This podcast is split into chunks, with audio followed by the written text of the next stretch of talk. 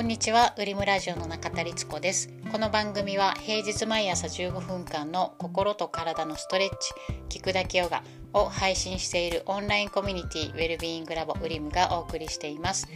インドの伝統医学アーユルベーダー的な思考でいろんなお話をしています。何かの作業や家事のお供にお聞きいただければ嬉しいです。有料のオンラインコミュニティウェルビーイングラボウリムは概要欄からぜひチェックしてみてください。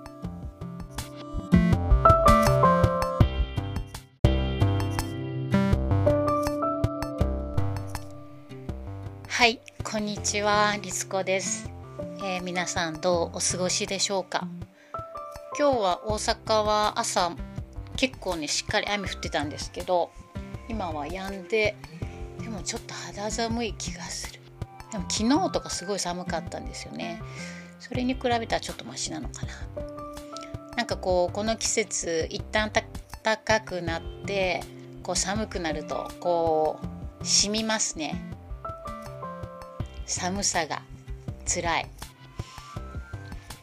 あのもうあの着ないかなと思って綺麗に洗ってたアウターを着ました。もうあの冷やすのは一番嫌なので着ましたね。で今日はそうですね。あの夫婦について話したいなと思います。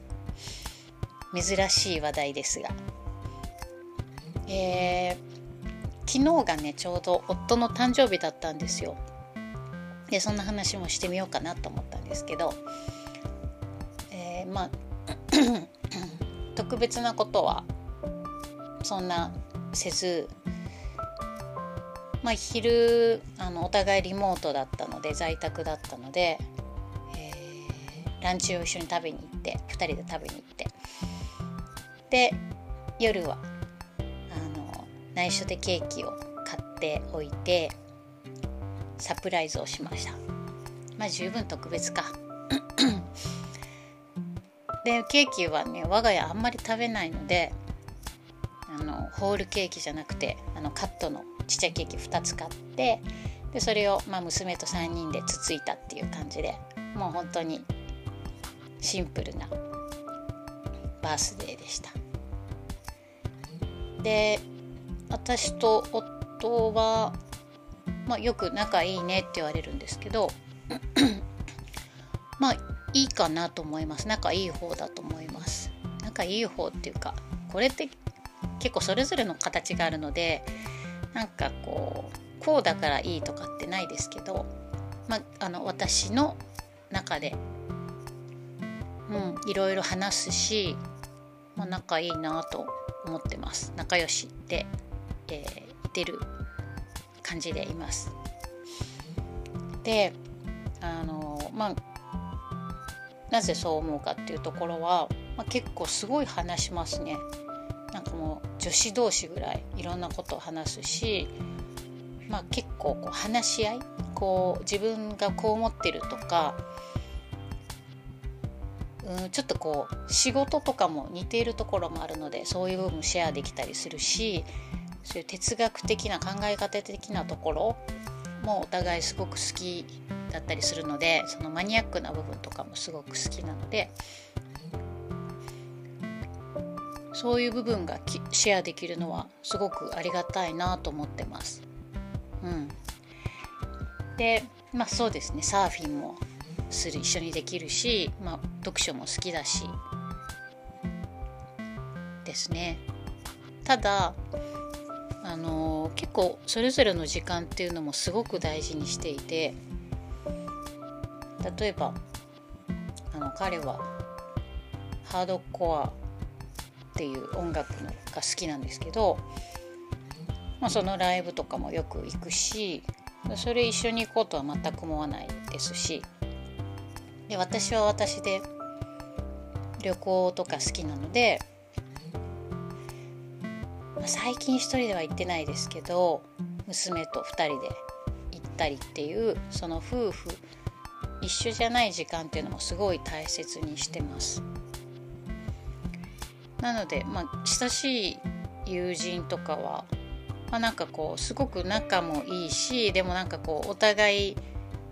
結構クールなところもあるよねみたいに言われますよね。まあ、そういう言われるのは多分そういうところだと思います。別々の時間を大事にしているっていうこととそこに関与しないみたいなとこはあるかなと思います。あとそうだなあのもちろん腹立つことっていっぱいあるんですよね一緒に住んでると。でやっぱり甘えもあったりするから例えばこっちがねこうしてほしいのにみたいなことに対してで全然そうじゃなかったりするとこうなんかコントロールしようとかしちゃうじゃないですか。こうしてほしいのにみたいな期待があると。でもちろんそういうのでパッてこう感情がイラッてすることはもちろんあるけど そうだなその時どうしてるかっていうとなんかねいい意味で諦めるみたいな感情を思い出すようにしてます。そういい意味で諦めるみたいなでも一方で諦めない気持ちも持っていますこうしてほしいみたいなところのがを完全に諦めてしまうっていうとやっぱり一緒に住んでいるとお互いがね心地よくいるための思いやりを持ち合うってもう基本的じゃないですか。だからこうしてほしいみたいなことはもちろん言うし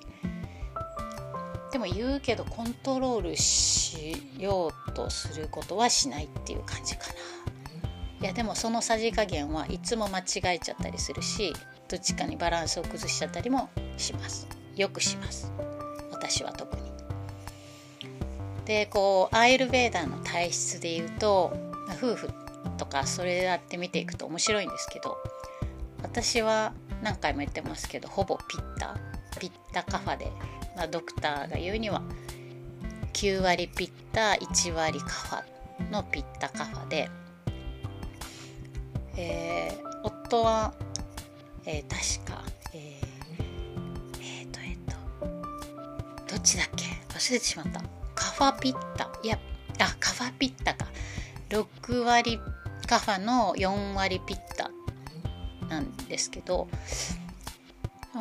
うんなんとなくピッタもう少しなんか逆なような感覚があるような気もします。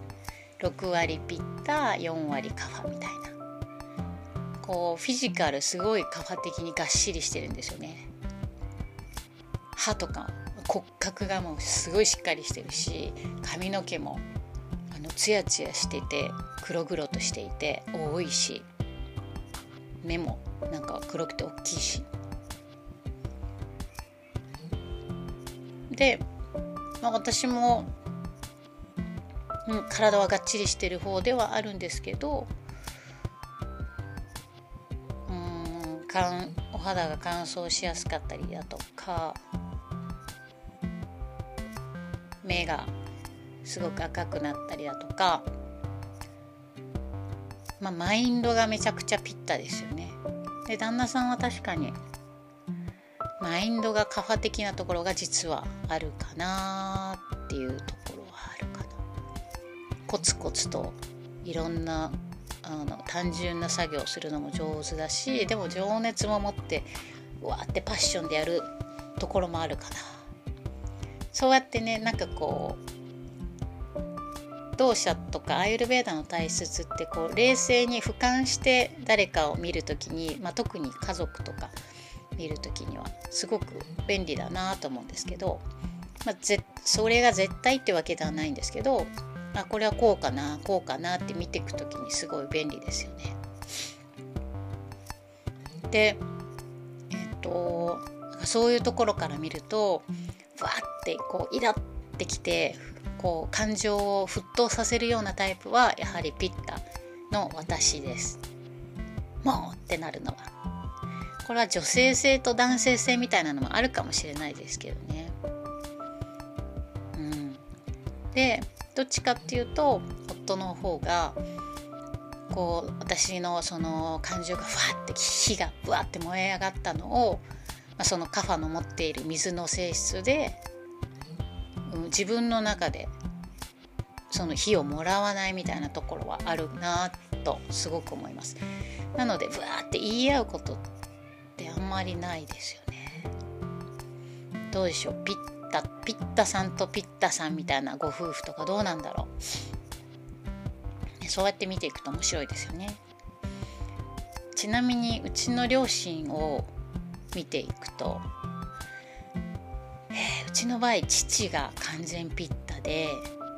母がカファがメインでピッタあるかなって感じかなと思うんですけどうーんそうですね。完全にそうですね。でうちの父親はまあちょっとその不眠だったりとか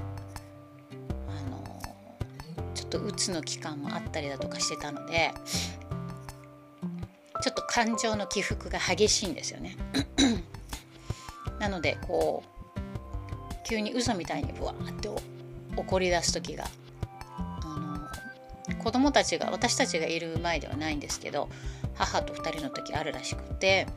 まそれはちょっとまたピッタとか体質からあの離れる話にはなるんですけどでもまあもともとのピッタっていうのはすごくそこに関与してそうな気はします。でまあそうやって、まあ、私のうちの夫婦の場合はうんこ